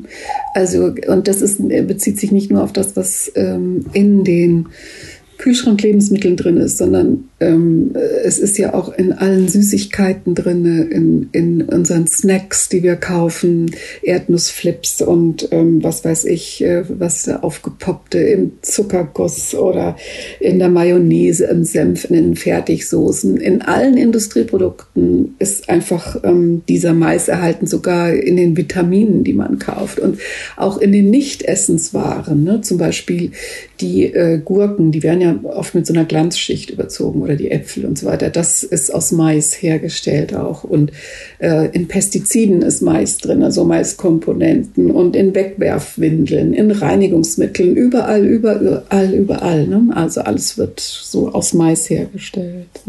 Selbst ähm, so Produkte, die verhindern, dass was schimmelt und, und, und. Also ist ganz irre. Oder Fugenleim, wenn man seine Fliesen verlegen will. Und also Wahnsinn, ja. Aber kann man diesen Siegeszug des Mais also sozusagen als ein Siegeszug des Mais oder als ein Siegeszug des Menschen über den Mais, mit dem Mais äh, formulieren? Weil ohne das menschliche Zutun eben äh, den genetische zu verändern, hätte er nicht diese Verbreitung, oder? Nee, das nicht. Aber äh, das ist eine Pflanze. Heute würde man ja sagen, ähm, wir KulturwissenschaftlerInnen, wir gucken, wie verschiedene Spezies auf der Welt sozusagen zusammenwirken und wie nicht nur der Mensch äh, lebt, sondern wir auch, wie wir auch mit anderen Spezies zusammen sind. Man sagt ja auch, wir Menschen sind gar nicht, also so ein Lebewesen, weil wir ja hunderte von Millionen von Kleinstlebewesen haben in uns drin, das Mikrobiom. Und ähm, sogar unser Gehirn ist gefüllt mit Bakterien, Viren und anderen Lebensformen, die wir aus der Evolution seit Hunderten von Millionen Jahren sozusagen von Anfang an mittragen. Es gibt keine Lebewesen auf der Welt, die nicht von anderen auch gleichzeitig symbiontisch besiedelt sind. Und genauso verstehe ich auch ähm, das Miteinander zwischen oder mit Menschen und mit dem Mais. Ne? Wer, wer hat jetzt von uns angefangen? Ne? Wer hat sich so im Pose geworfen, dass er nicht übersehen werden konnte? Das war ja wohl der Mais. Und ähm, äh, wie, wieso hat sich der Mensch dem Mais so angebiedert, dass der sich dick machte und, ähm, und essenswert und und gegessen werden wollte. Also wer da jetzt auch wem durch seine äh, Bakterienbesiedlung oder was Appetit auf den anderen gemacht hat, das kann man eigentlich heute gar nicht mehr so nachvollziehen. Ne? Ähm, aber das ist interessant, wenn man es mal auf diese Art und Weise denkt, finde ich. Dann kommt auch Geschichte oder sogar die ganze Geschichte der Evolution der Menschheit, der, der Welt oder was in, in ganz andere Dimensionen. Das kann man sich sonst gar nicht so gut vorstellen. Und Mais ist da ganz wunderbar zu denken einfach. Ne? Wir können es ganz wunderbar denken. Ich muss ja auch denken, wenn ich an Mais denke, eben an beispielsweise die Po-Ebene in Italien und an die Polenta, die ja heute wiederum eine Spezialität ist, was ja im Prinzip auch, also was auch Maismehl ist. Und das galt lange aber als, als Ursache auch für Mangelernährung. Dass man also diesen Mais eben nur gegessen hat und wir dadurch, dass der zwar einen satt gemacht hat, aber eben da vieles auch fehlte bei dieser Ernährung irgendwie von Mais. Ja, dem fehlt eben dieses ähm, bestimmte Atom, dieses ähm, ähm, Atom, was man dann nachweisen kann, äh, was fehlend ist. Und, und, und das ist genau das, äh, was äh, bestimmte Aminosäuren eben ähm, vollwertig macht. Und deswegen ist, ähm, äh, sagen die Leute, dass eben Mais defizitär ist. Aber in Südamerika haben die Kulturen, ähm, die indianischen Kulturen ein Zusammenspiel entwickelt zwischen drei Esswaren, ähm, die sich absolut gut ergänzen, wo der Mensch nichts anderes mehr dazu braucht. Und das ist in der Mangelernährung der Po-Ebene ähm, nicht der Fall gewesen. Und zwar kombinieren die indigenen äh, Mittelamerikas den Mais mit den Bohnen. Die Bohnen kommen auch von da ähm, und vor allen Dingen mit Kürbisgewächsen und Nachtschattengewächsen. Und diese Kombination von die, den drei Sachen, das macht die gesündeste Diät, die man sie oder die gesündeste Ernährungsweise auf der ganzen Welt. Und die hat sich auch in ähm, in der ganzen Welt ausgebreitet. Das heißt, man kann auch sagen, dass die Indigenen äh, Mexikos, Mittelamerikas und auch Südamerikas die am besternährtesten Menschen auf der Welt waren. Während in Europa, Asien und so die Leute viel Hunger gelitten haben und auch Mangel und unterernährt waren ähm, und Hunger gelitten haben, war das bei den südamerikanischen Völkern nicht in dem Maße gegeben, ne, sondern die sind einfach wunderbar ernährt gewesen und hatten auch da durch diese gute Ernährung sehr viel Surplus, also sehr viel Überschuss an Essenwaren. Und man sagt, dass ähm, in den alten Kulturen dieser Überschuss an, an Essensangebot dafür gesorgt hat, dass sich so einzelne Menschen herausheben ähm, konnten, äh, die es geschafft haben, mehr, äh, mehr Essen herzustellen als andere und die dann sozusagen den anderen Angebote machen konnten. Hier, wenn wenn ihr mir zum Beispiel die Mauer baut, ja, dann kriegt ihr von mir so und so viel Kürbisse. Und äh, das hat sich zusammen, ist jetzt ganz primitiv gesagt, aber es hat sich zusammen mit religiösen Vorstellungen und Vorstellungen darüber, wer was zu sagen hat in einem Staat oder in einem Zusammenleben einer kleinen Stadt, ähm, hat sich dann eben zu so Krieger, Königartigen äh, Priesterklassen herausgebildet. Und ähm, in Mexiko zum Beispiel war das so, dass die Menschen dann ähm, äh, Maisgötter hatten, die haben Mais als Gott verehrt und ähm, dafür auch sehr viele Opfer gebracht und äh, Pyramiden gebaut und so weiter. Und die haben auch nicht nur jetzt den Maisgott angebetet oder die Götter des Mais, sondern zum Beispiel auch den Kakaogott. Kakao kommt auch ähm, aus äh, Mittelamerika. Und äh, da gibt es eben Kakaogötter und denen musste regelmäßig auch ähm, Opfer gebracht werden. Kakao ist ja ähm, ein Aphrodisiakum, also eines, was uns körperliche Lust bereitet auf andere Menschen und was auch ähm, so einen wach macht. Deswegen mögen die Leute auch so gern Schokolade. Ne? Also wir essen Schokolade und wir kriegen dann Pling, sowas, als ob wir ähm, Zigaretten rauchen würden laufend oder irgendwelchen Kaffee trinken oder so. Und das haben die Leute damals auch rausgefunden gehabt und haben das rituell genutzt für ihre religiösen Rituale und haben sich dann in so ein äh, Kakaobohnenrausch rein getrunken. Die haben so eine so eine suppenartige Lösung gekocht aus Kakao und aus Mais und das getrunken und dann getanzt und sind draus gekommen und so und sie haben so ihre Götter verehrt. Und ähm, um da wieder zurückzukommen, die Po-Ebene, äh, die haben ziemlich genau gewusst, die mittelamerikanischen Indigenen, ähm, wie die Ernährung wirkt und wie man das supplementieren kann.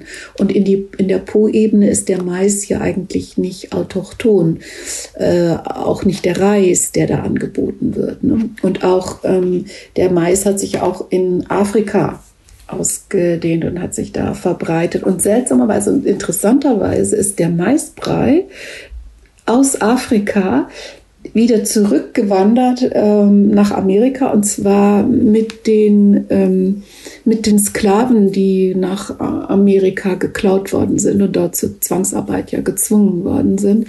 Die haben auch zum Teil ihre Esstraditionen mitgebracht.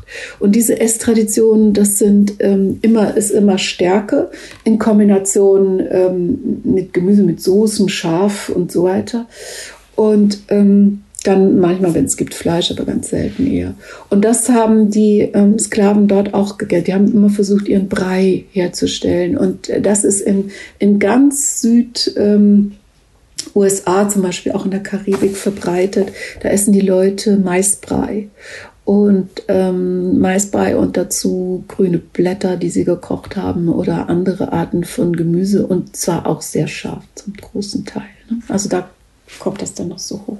Ja, diese Wege und diese Infrastrukturen wie dessen, was wir heute auch so essen, also die Taco Shell, die dann wieder zu uns äh, gekommen ist, oder die Tortilla. Und äh, man könnte ja fast sagen, alles käme irgendwie aus äh, Mittel- und Lateinamerika. Wenn man sich vorstellt, also in dem Seminar, was ich gerade gebe über den Mittelmeerraum, da stellt man sich einen äh, Griechen der Antike vor, der heute irgendwie eine Reise unternimmt, nehmen wir Odysseus, der würde das Mittelmeer gar nicht mehr wiedererkennen. Dür- Dürfte ich noch was zum Mais sagen? Du darfst natürlich noch was zum Mais sagen. Nämlich ja. erstens könnte man ja vielleicht behaupten, dass quasi die äh, sozusagen die die die Ursprünge des des Kolonialismus, ähm, also wo Europäer dann nach Mittel- und Südamerika gefahren sind und infolgedessen natürlich auch auf den Mais getroffen sind, äh, dass sie im Grunde genommen, dass wir zu dieser Zeit eine, eine, eine erste und frühe Form der Biopiraterie eigentlich antreffen, weil sie natürlich neben all dem Gold, äh, das sie dort äh, vorgefunden haben, auch den Mais vorgefunden haben und ihn ja überhaupt auch erstmal nach Europa gebracht haben. Also ich will, will das jetzt an der Stelle nicht vertiefen, nur so als Idee, dass man quasi, ähm, äh, dass möglicherweise eine Kulturgeschichte des Maises gleichzeitig auch eine Kulturgeschichte des Kolonialismus. Auf jeden Fall, weil diese Kolonialisten, die kamen ja aus ähm, England da angefahren oder von sonst wo mit ihren Schiffen und die hatten da nichts mehr zu essen. Und wenn die Indigenen sie nicht gefunden hätten und aufgepäppelt hätten, ähm, dann äh, wäre es schnell aus gewesen mit denen. Und ähm, noch was anderes ist, kommt dazu, dass, da gibt es auch Untersuchungen darüber, also jetzt an der ähm, amerikanischen Ostküste. Ähm, da ist es so, dass die über lange Jahre hin probiert haben, äh, sich niederzulassen und ähm, ihre Sachen da ähm, zu ziehen, also Weizen, die wollten ihre Weizenbrot haben und so weiter. Und ähm, das hat alles nie geklappt und die haben immer Missernten gehabt und sind deshalb auch hingerafft worden und so weiter und mussten oder mussten warten, bis äh, ob da überhaupt Schiffe kamen, wieder mit was zu essen. Und ähm, diese Untersuchungen besagen, dass die Kolonialleute, die Kolonialisten, erst dann Erfolg hatten, als sie das gegessen haben, was die Indigenen gegessen haben. Also als sie sich dem so angepasst haben. Und da haben sie dann auch eben Bekanntschaft gemacht mit Mais, weil Mais war ja dann auch im, äh, in ganz ähm, Amerika, was heute US-Staaten sind, verbreitet und eben auch andere lokale Sachen, die man da gegessen hat. Ne? Erst als sie sich darauf einlassen konnten, das hat viele lange Jahre gedauert, dann erst und das angebaut haben und von ihrem Weizen gelassen haben, dann ähm, war das möglich, da zu existieren. Ja, und, und, so einen weiteren ganz interessanten Aspekt finde ich, wenn man sich mal damit beschäftigt, ne, wie du das so schön beschrieben hast, irgendwie äh, der Mais und seine äh, ja, mittel- und südamerikanische Ursprungsheimat, wenn man es vielleicht mal so nennen will dann muss man sich ja auch mal vor Augen führen, du hast so schön beschrieben irgendwie da die ganzen äh, sozusagen äh, großen äh, Gesellschaften, die es ja gab, ne, die, wo die Priester eine äh, hohe Rolle gespielt haben. Und ich, ich habe irgendwas in Erinnerung auch noch, dass es Gottkönige gab und so etwas. Und worauf ich aber eigentlich hinaus will, dass wir da schon relativ große Gesellschaften hatten, ne, das heißt viele Menschen, die zu versorgen waren.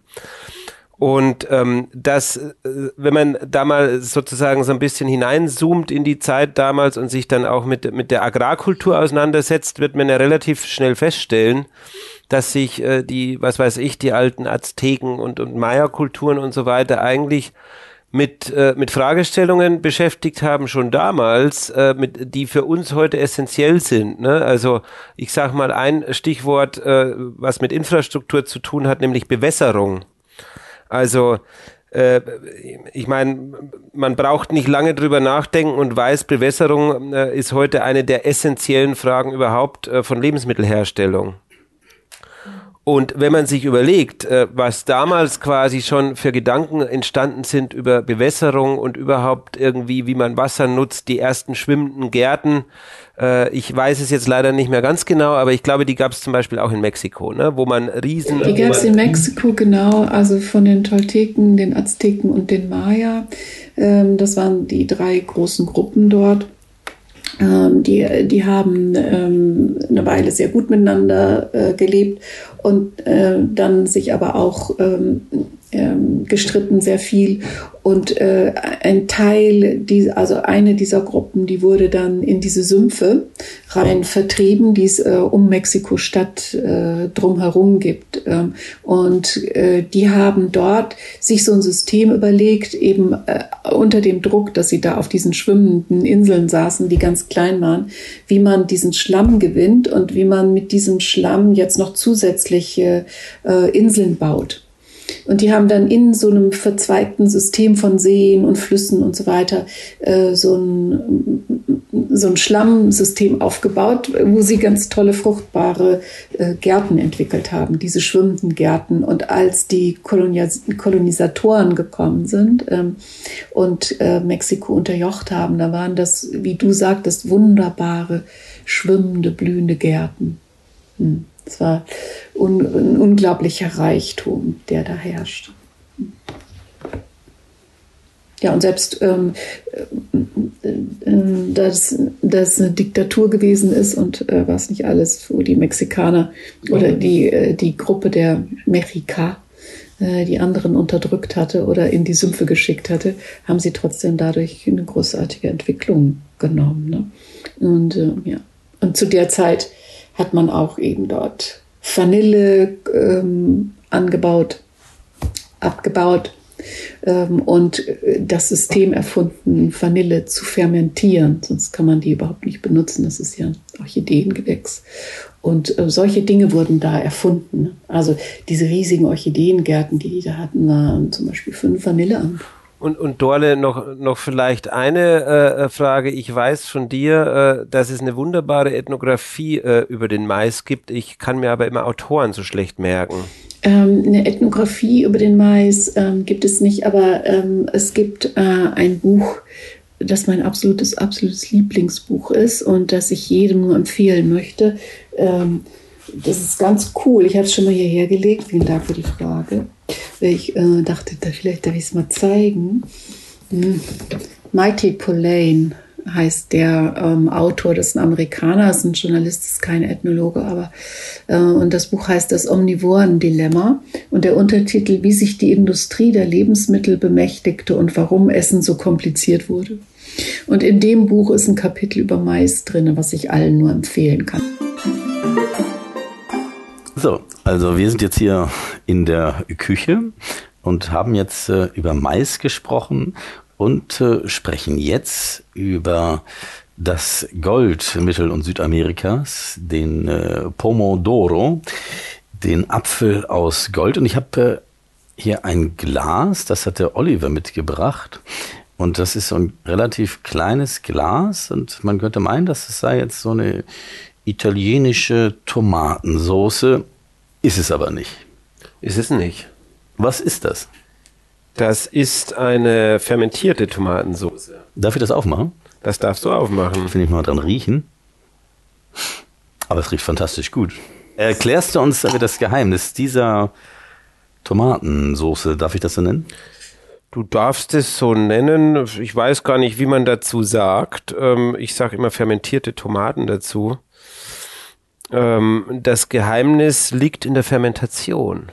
Was ist Fermentation? Fermentation äh, ist ein Prozess, den die Menschen, glaube ich, schon sehr, sehr lange kennen. Ähm, da geht es darum, dass Bakterien äh, sozusagen die Arbeit übernehmen. Äh, das lebt sozusagen noch, während die von dir angesprochene italienische Tomatensoße, die ja aus Tomaten und weiteren Zutaten wie Knoblauch, Basilikum und so weiter eingekocht wird, ähm, und dadurch haltbar gemacht wird, ähm, äh, ist es gleichzeitig aber so, dass bei dieser italienischen Variante äh, sozusagen das Lebensmittel eigentlich tot ist. Es hat noch ein paar Vitaminrückstände und so weiter, aber bei der Fermentation äh, leben die Dinge weiter.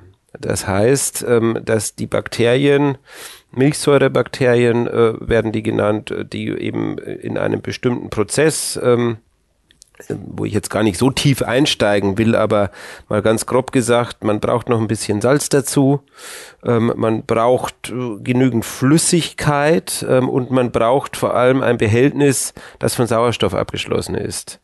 Und äh, sozusagen da drin äh, passiert der Fermentationsprozess. Also im Grunde genommen kann man jedes Lebensmittel, äh, quasi fast jedes Lebensmittel fermentieren und damit auf der einen Seite etwas haltbarer machen, Wobei das nicht heißt, dass fermentiertes äh, Gemüse unendlich haltbar ist.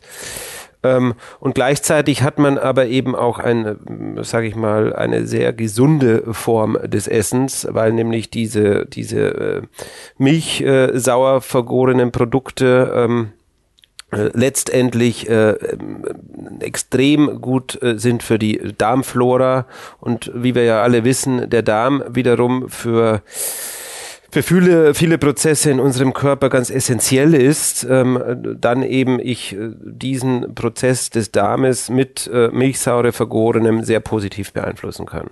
Um das mal ganz kurz zu machen an der Stelle.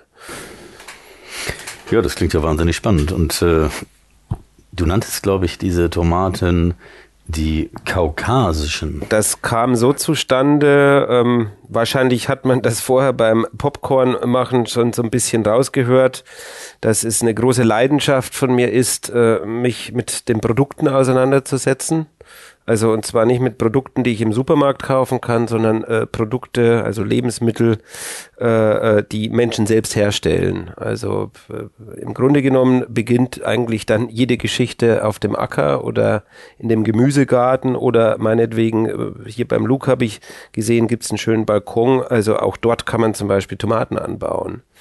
Und äh, da ich selbst äh, im Rahmen meines äh, Berufs als Ethnologe viel in Russland und dort vor allem auch im, äh, sage ich mal, kaukasischen Teil Russlands unterwegs war, ähm, habe ich mich natürlich auch dort immer für Lebensmittel, für Gemüse, für Früchte und so weiter interessiert ähm, und bin äh, bei einer meiner Lieblingsbeschäftigungen im Kaukasus, äh, nämlich beim äh, Essen, weil ich mal behaupte, im Kaukasus äh, gibt es das beste Essen der Welt.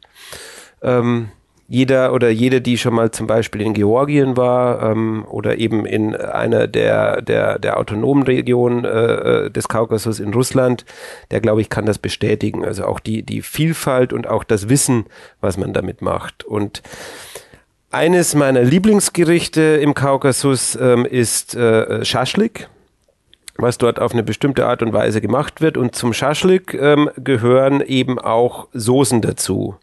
Und eine der Soßen, die ich besonders gerne äh, im Kaukasus mochte, ist eben tatsächlich diese fermentierte Tomatensoße, in der dann noch verschiedene andere Zutaten drin sind. Also in meiner äh, spezifischen äh, ist noch Zwiebel mit drin, ist noch Knoblauch mit drin, ist noch äh, Koriander mit drin ähm, ist noch ein bisschen Chili mit drin, ist noch ein bisschen äh, Paprika mit drin, ist noch ein bisschen Pfeffer mit drin und ich glaube, das war's. So. Und äh, da mich die, ich war sozusagen immer auf der Suche wieder nach einem Geschmack, der mich genau an diesen Tomatensoßengeschmack im Kaukasus erinnert und ich habe ihn einfach nirgendwo gefunden. Ähm, und irgendwann bin ich drauf gekommen, ja, dann bleibt nichts anderes übrig, als das selbst zu machen.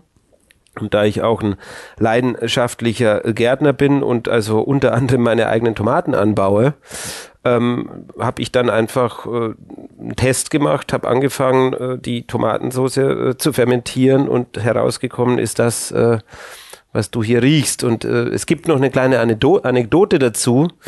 Eine äh, gute Freundin von mir, die selbst äh, die Großeltern aus dem Kaukasus hat, äh, die war mal bei mir zum Schaschlik-Essen äh, eingeladen und äh, ich habe nichts gesagt, habe die Soße auf den Tisch gestellt äh, und sie, äh, sie roch an der Soße ähm, und im Grunde genommen war, führte das dazu, dass sie noch ihre Oma angerufen hat, die eben aus dem Kaukasus ist und völlig euphorisiert erzählt hat, dass sie gerade eine Soße gegessen hat, äh, die äh, schmeckt, schmeckte wie aus ihrer Kindheit. Das ist ein Kompliment für den Koch, oder? Ja, das war für mich vor allem äh, insofern interessant, dass ich wusste, dass ich den Geschmack zu 100 Prozent getroffen habe. Und es ist gar nicht so leicht, einen Geschmack nachzubauen, wenn man nicht weiß, wie er eigentlich zustande kommt. Ja, da kommt ja im Prinzip dieser Proustsche Moment irgendwie zum Zuge. Und wenn ich dich jetzt frage, was du also für Bilder im Kopf hast, wenn du an deiner eigenen Tomatensauce riechst, wie würdest du die beschreiben? Da gibt es verschiedene Möglichkeiten. Ich erzähle mal die ungeschönte Version. Äh, ein Bild, äh, das ich davon habe, ist die Braunfäule, die mich tierisch nervt.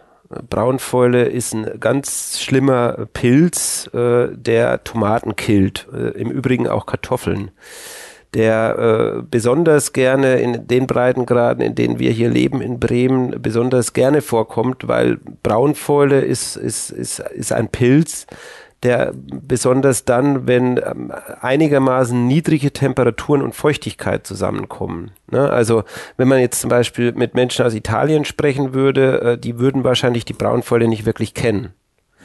Ähm, auch wenn man mit Menschen aus dem Kaukasus spricht, die Tomaten anbauen, die kennen die Braunfäule auch nicht so wirklich, weil die einfach andere klimatische Bedingungen haben. Ne? Und hier im Norden im Deutschlands ist es eben so, dass man versucht, möglichst früh dran zu sein mit den Tomaten, um möglichst äh, quasi der Braunfäule ein Schnippchen zu schlagen und sozusagen schon so viel Ernte eingefahren hat, äh, äh, dass man es gut verkraften kann, wenn sie irgendwann kommt. Und also die sieht ganz schlimm aus. Äh, die, das ist dann wirklich so, dass Braun, die Farbe Braun und Schwarz immer mehr die Pflanze einnehmen, die komplette Tomatenpflanze und sie eben dann stirbt stirbt und die Braunfäule, dieser Pilz eben auch tatsächlich sehr, sehr gesundheitsschädlich ist. Und es auch durchaus so ist, dass wenn eine, eine, eine, eine, eine Frucht äh, sozusagen auch schon befallen ist, das erkennt man dann, da will ich jetzt an der Stelle nicht in die Tiefe gehen, aber das ist ein Horrorbild, wenn ich das sehe, weil ich weiß,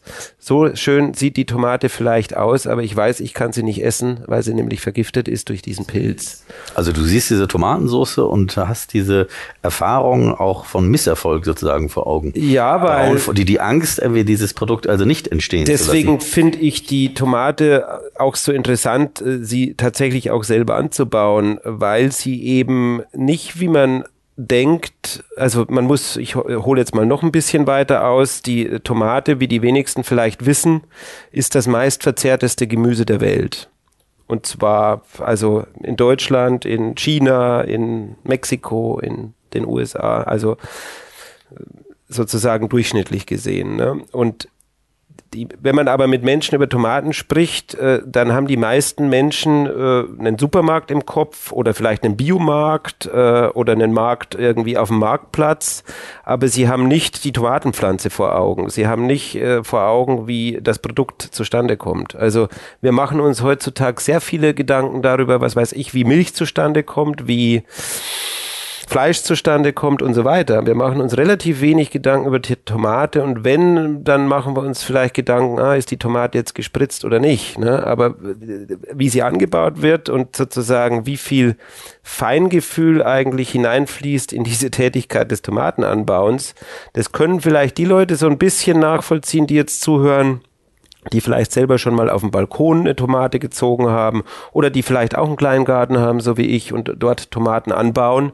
Das ist eben nicht so ein Gemüse, was man, wo man den Samen in die Erde schmeißt und sich dann das ganze Jahr um nichts mehr kümmern muss äh, und dann hat man schöne Tomaten äh, im Jahresende. Ne? Also weil eben eine, eine Tomate sehr, sehr viel, also zumindest unsere, ähm, unsere kultivierten Tomaten, etwas anders sieht das aus mit Wildtomaten. Es gibt ja auch Wildtomaten, die funktionieren anders, aber die sind auch sozusagen, die haben ganz, ganz kleine Früchte, nur vielleicht so groß wie Kirschen oder wie Walnüsse.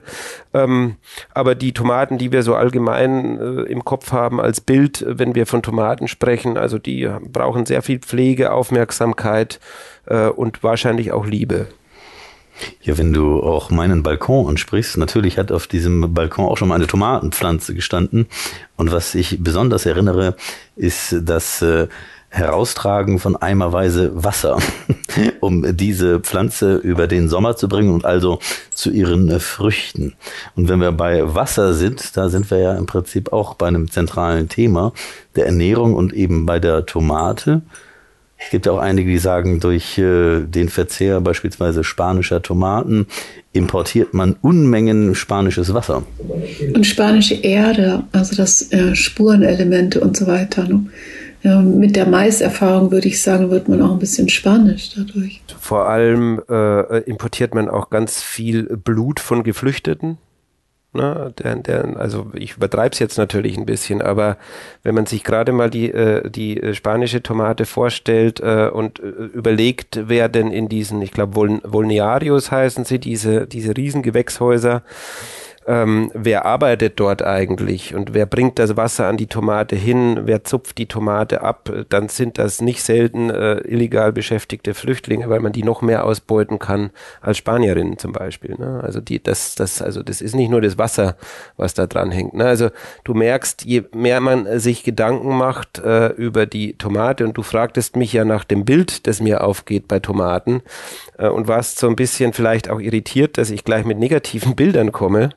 Aber das ist eben die, die, die moderne Tomate von heute, die, glaube ich, taugt sehr gut dazu, um sich auch äh, quasi mit, ja, wie soll man das sagen, mit, mit, mit kritischen Fragen dieser Welt, äh, dieser globalisierten Welt auseinanderzusetzen. Es macht sie für mich, neben dem, dass ich sie einfach unheimlich lecker finde und äh, neben dem, dass sie unglaublich gut dazu taugt, irgendwie meine Leidenschaft zu bedienen von Anbauen und von Kochen, äh, taugt sie eben auch sehr gut dazu, äh, quasi ja die die die die globale Ungerechtigkeiten und und äh, den Extraktivismus, den es auf der Welt gibt etc. Auch das eben anzusprechen mit der Tomate. Ja, ich habe vorhin noch diese Tortillas gekauft und gleichzeitig bei äh, in einem Supermarkt mir also die Auslage der Tomaten angeschaut und da gab es tatsächlich eine Variation von Ochsenherzen, von äh, Flaschentomaten, von Flaschenstrauchtomaten, von äh, Datteltomaten und so weiter und so fort. Und äh, man könnte eigentlich vermuten, die kämen jetzt aus Spanien, aber tatsächlich kam ein Großteil derer, die ich heute gesehen habe, aus Belgien. Und das ist ja auch ein Hinweis darauf, dass die entsprechend äh, nicht äh, hier in der Kälte gedeihen, sondern wir entsprechend äh, abgedeckt sind. Ne? Ja, das ist äh, Belgien, das wundert mich jetzt selbst, weil die äh, auf dem globalen äh, Tomatenmarkt, glaube ich, nicht wirklich eine große Rolle äh, spielen. Aber Belgien ist ja das Nachbarland der Niederlande. Und die Niederlande sind zwar bei Weiben nicht äh, der größte Tomatenproduzent der Welt, allerdings sind sie das Land, äh, das die höchste Produktivität hat bei der Tomatenproduktion. Also die, die, die sozusagen die, die, die, wie, nennt man das, die Chefanbauerländer, das sind ähm, also an Nummer eins, glaube ich, mit Abstand China, dann glaube ich, kommt Indien, dann glaube ich, kommen die USA, dann kommt die Türkei oder vielleicht ist die Türkei auch der drittgrößte Anbauer. Allerdings sozusagen die Produktivität runtergerechnet auf den Hektar da ist mit Abstand, äh, sind die Niederlande äh, führend und das hängt unter anderem tatsächlich mit den Gewächshäusern zusammen und äh, auf die spezifische Konstruktion dieser Gewächshäuser. Also ich kann jedem und jeder mal nur den Tipp geben, wenn man mal in den Niederlanden ist, äh, so ein Gewächshaus zu besuchen, weil das nämlich äh, äußerst interessante architektonische äh, Gebilde sind und vor allem merkt man dann, dass eine Tomate äh, im Grunde genommen so hoch werden kann wie ein Haus. So, das heißt, ähm, und das ist auch eine, eine ganz interessante Frage nochmal in der, in der äh, Lebensmittel-Gemüseproduktion weltweit gesehen. Wir haben ja die Welt, wenn wir an, äh, Dorle hat ganz vorher mal über Mais gesagt, äh, wenn sie durch Norddeutschland fährt, dann fährt sie quasi durch so eine Agrarwüste mit unglaublich großen Feldern von Mais. Raps könnte man zum Beispiel auch noch hinzufügen, den gibt's auch oft. Was haben all diese Felder gemeinsam? Äh, sie sind im Grunde genommen horizontal angelegt.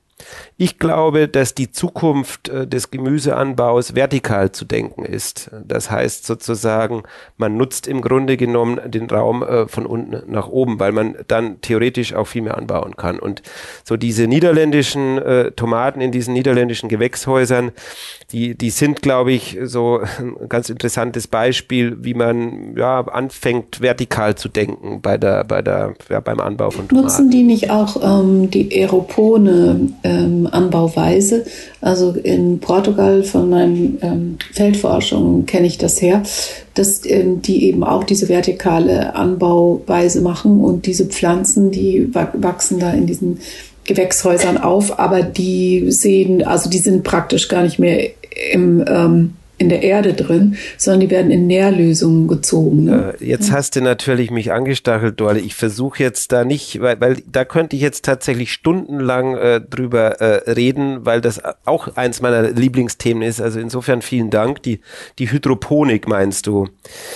Ähm, das ist tatsächlich auch etwas, womit ich schon viel bei mir zu Hause rumexperimentiert habe und ähm, ich will da jetzt nicht tief einsteigen. Ne? Dorle hat das schon genau treffend gesagt. Das ist eine Form des Gemüseanbaus, wo man auf Erde verzichtet. Also es gibt quasi die Nährlösung ähm, und es gibt eine bestimmte Art und Weise, wie man der Nährlösung noch Sauerstoff hinzufügt äh, und dann braucht man natürlich, wenn man nicht die Möglichkeit hat, das draußen zu machen und meistens wird Hydroponik eben angewendet, zum Beispiel in, in, in äh, riesengroßen Fabrik, Fabrikhallen, wo keine Sonne scheint.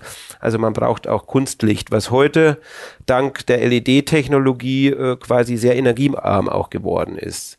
Also, und da kommt man dann auch wieder auf solche Fragen der Produktivität. Also, ich habe mal eine Studie gelesen, da ging es um, äh, ich glaube, Kopfsalat, irgendeine Art von, von Salat, wo man in den USA einen Versuch gemacht hat.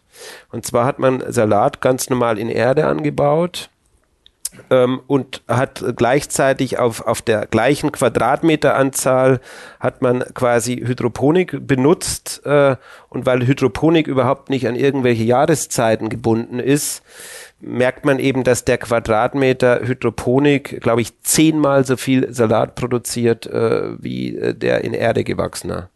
So, das Interessante ist, dass es da auch viele, äh, glaube ich, auch moralische Diskussionen drüber gibt, weil, weil natürlich am Ende des Tages die Frage steht, naja, ist es nicht irgendwie dann ein künstliches Gemüse, wenn es nicht in Erde wächst? Gleichzeitig hat man ja aber natürlich die Möglichkeit, sozusagen die Nährstofflösung sich so zusammenzustellen, dass sie trotzdem ist, wie natürlich und so weiter und so fort. Also ein unglaublich spannendes äh, Thema, wie ich finde.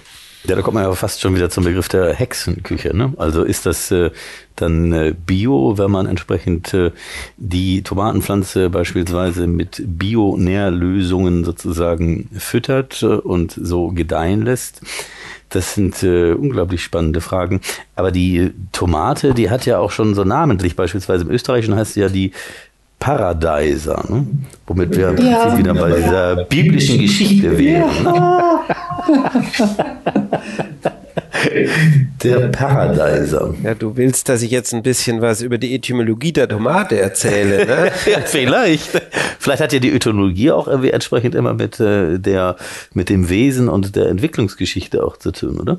Ja, also äh, wenn wir über Namen sprechen, äh, dann muss ich jetzt mal was einführen, wo es mir eigentlich graust vor, nämlich äh, äh, der lateinischen Sprache. Ich, ich hatte nie Latein. Ähm, und eigentlich ist es aber so, dass wenn wir über, über, über Gemüse oder über, über Früchte, über Mais, über alles, was wächst, spricht, äh, dann spricht man eigentlich immer erstmal von den lateinischen Bezeichnungen, weil nur die treffsicher sind.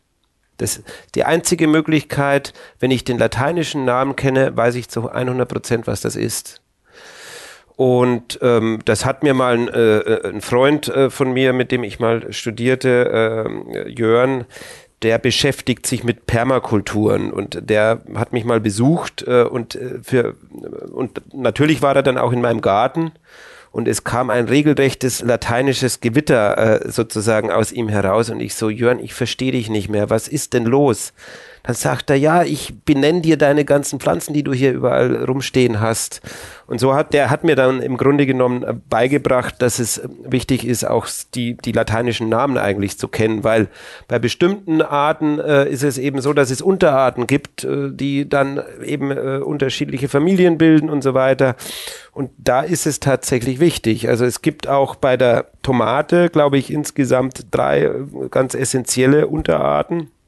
Und nur eine ist aber die, von der wir wahrscheinlich äh, heute Nachmittag die meiste Zeit sprechen, nämlich von der Solanum äh, lycopersicum, so wird die genannt. Ähm, da steckt äh, unter anderem auch das Wort Solanum drin und äh, Solanicae ist, glaube ich, dann die übergeordnete Kategorie. Das sind nämlich die, äh, die von Dorle vorher schon angesprochenen Nachtschattengewächse. Ne? Also, da, wo wir dann merken, dass zum Beispiel zwischen dem Kürbis auch zur Kartoffel äh, äh, quasi von der Tomate aus gesehen eine Verwandtschaft besteht. Und die, die, da gehört zum Beispiel auch noch, dass ich muss es an der Stelle erwähnen, weil es irgendwie so absurd klingt, aber auch der Tabak ist relativ eng mit der Tomate verwandt. Der gehört nämlich auch zu den Nachtschattengewächsen. Und da gibt's noch jede Menge weitere Nachtschattengewächse. Und ich habe so ein bisschen im Verdacht, ohne dass ich mich damit länger auseinandergesetzt hätte, dass diese Nachtschattengewächse, weil wir heute auch immer wieder gefragt haben, wo kommen die Dinge eigentlich her, wo, kommen, wo kommt der Mais her, wo kommt die Tomate her, ähm, immer wieder bei Mittel- und Südamerika landen. Und äh, ich glaube, Nachtschattengewächse, äh, die sind sozusagen sehr, sehr eng verbunden äh, mit Südamerika. Ne? Insofern äh, quasi mal auf der Ebene äh, die, die Namen und dann kann man aber bei den Namen noch weiterdenken bei der Tomate und ich glaube, unser heutiges Wort Tomate ähm, das kommt, wenn ich, äh, wenn ich mich richtig entsinne aus der Sprache Nahuatl. Ähm, das ist, glaube ich, eine alte Aztekensprache, wenn mich nicht. Ich bin da nicht äh, so standfest irgendwie mit äh, diesen alten Aztekensprachen. Jedenfalls, was ich wiederum weiß, ist, dass es eben die Bezeichnung Xitomatl gab und so die Kurzform Tomatel. Und von Tomatel zu unserer Tomate ist es zum Beispiel gar nicht mehr so weit. Und ich mache mal einen großen Sprung äh, von unserer Sprache in, in, ins Russische, ne, mit einem völlig anderen Schriftbild, dem Kyrillischen, eine, eine slawische Sprache, die gar nicht so sehr verwandt ist mit der unseren. Auch dort heißt es zum Beispiel Tomat. Also steckt auch wieder die Tomate drin. So dass wir da jetzt so Ausreißer haben, wie äh, bei äh, den von dir angesprochenen Paradeisern äh, bei den Österreichern oder auch Pomodore, äh, Pomodoro bei den bei den äh, Italienern, das ist vielleicht, würde ich mal behaupten, eher untypisch. Naja, das ist so, dass ähm, diese Kolonialwaren hier angekommen sind und die Leute das nicht kannten und die haben das verglichen äh, mit so Sachen, die sie kannten, zum Beispiel Äpfel. Und ähm, die haben, das, ähm, haben dazu Goldapfel gesagt oder eben Paradiesapfel, eben dieser Apfel, den Eva im Paradies dem Adam gegeben hat. Und im Österreichischen ähm, heißt Paradiesapfel Paradeiser. Und ähm, so ist dieser Vergleich eben gekommen und im Österreichischen hat sich das gehalten. Also die wurden ganz lange als Goldapfel oder ähm, Liebesapfel oder so bezeichnet, Tomaten, bis dann ähm, das Tomatel sozusagen danach kam. Ja, ist ja im Prinzip auch so mit den Kartoffeln, die ja auch im Französischen oder im Süddeutschen auch die Erdäpfel genannt werden. Und äh, da haben wir wieder den Apfel, der aber in diesem Fall ne, aus der Erde wächst und in der Erde vor allem wächst. Aber wir sind heute, glaube ich, nicht beim Thema Kartoffeln. Wir wollen ja das Thema nicht zu ausschweifend betrachten, aber wir sind bei der Tomate. Und wenn man sich vorstellt, wir haben gehört, dass der Mais im Prinzip äh, überall ist, die Tomate ist auch schon ganz schön gut vertreten, so in unserer Ernährung, oder? Naja, was ich vorher sagte, äh, die Tomate ist das weltweit am meisten verzehrteste Gemüse, wobei der Mais, glaube ich, nicht zum Gemüse, also so wie Dorle ihn beschreibt, eher zum Getreide wahrscheinlich zu, zu rechnen ist, ne? So, so dass ich sagen würde, äh, Getreide, also Mais, Reis, Weizen etc., das ist so eine Kategorie für sich, würde ich mal sagen. Und dann haben wir die Kategorie der Gemüse. Es gibt ja übrigens auch noch, das habe ich noch gar nicht gesagt, es gibt ja auch einen fast schon philosophischen Streit innerhalb derjenigen Menschen, die sich mit Gemüsen und Früchten und so auseinandersetzen. Die Frage, ist eigentlich die Tomate ein Gemüse oder ist es eine Frucht? Vieles spricht eigentlich dafür, dass es eine Frucht ist aber letztendlich ist es doch ein Gemüse. Ne? Also ich will jetzt an der Stelle nicht äh, tiefer gehen, aber also aber den Hinweis vielleicht geben auch für die Leute, die zuhören. Also es rentiert sich wirklich äh, äh, in die Tomate tiefer einzusteigen, weil die genauso spannend eigentlich ist äh, wie der Mais. Und da wird man eben an irgendeiner Stelle wird man eben immer auf die Frage stoßen: Ist es eigentlich eine Frucht äh, oder ist es ein ein Gemüse. Genauso wie man, äh, ich mache mal analog noch eine Geschichte auf, äh, wie man das zum Beispiel bei der Erdbeere findet. Ist die Erdbeere eigentlich eine Frucht oder eine Nuss? Sie gilt, sie zählt zu den Nüssen. Na, wo man wieder merkt, dass, was ich vorher schon andeutete mit den lateinischen Namen auch, also so Systematik, die ist etwas ganz Zentrales, um überhaupt erstmal verstehen zu lernen, wo etwas eingeordnet wird. Ne? Ja, die Tomate und der Paradeiser, dieser Griff zu dem goldenen Apfel. Aber ich denke, vielleicht sollten wir hier das Kapitel Tomate schließen oder möchtest du noch was äh, ergänzen? Baut doch mal eure eigenen Tomaten an. Also ich glaube, jeder hat irgendwie hoffentlich äh, ein Fenster, was zum Süden hin zeigt. Also einfach mal ausprobieren wegzukommen von, ich gehe jetzt mal in den, äh, idealerweise, wenn ich es mir leisten kann, in den Bio-Supermarkt und kaufe mir vermeintlich äh, äh, sozusagen gute Tomaten und keine bösen, sondern einfach mal selber machen und die Erfahrung machen, was es eigentlich bedeutet, äh, äh wenn man dann irgendwann mal äh, Früchte da hinkriegt. Und vielleicht noch als, als kleiner äh, Tipp an der Stelle, man braucht dazu keine Bienen, äh, weil nämlich Tomaten sind Windbestäuber. Äh, das heißt, man wackelt da einfach ein bisschen rum an den Blüten und mit äh, gar nicht so, so viel Glück wird man seine eigenen Früchte da haben. Und äh, was kann es Schöneres geben, als sozusagen am, am eigengewachsenen Ding, in dem Fall die Tomate, äh, selber mal zu beobachten, wie sich das eigentlich mit der Tomate verhält. Dann braucht man nämlich keinem Hinkelbein mehr zuhören, sondern äh, kann sich selbst äh, hineinbegeben in die unglaublich spannende Geschichte von Tomaten. So, das war's.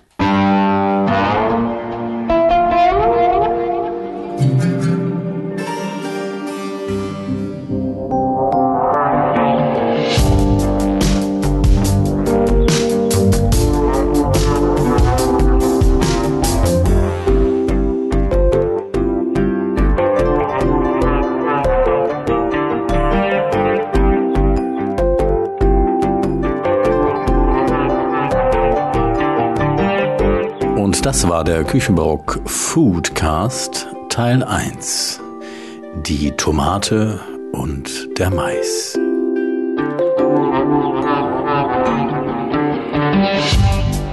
Sprecherin Esther Forgatsch, Musik Ilya Koric.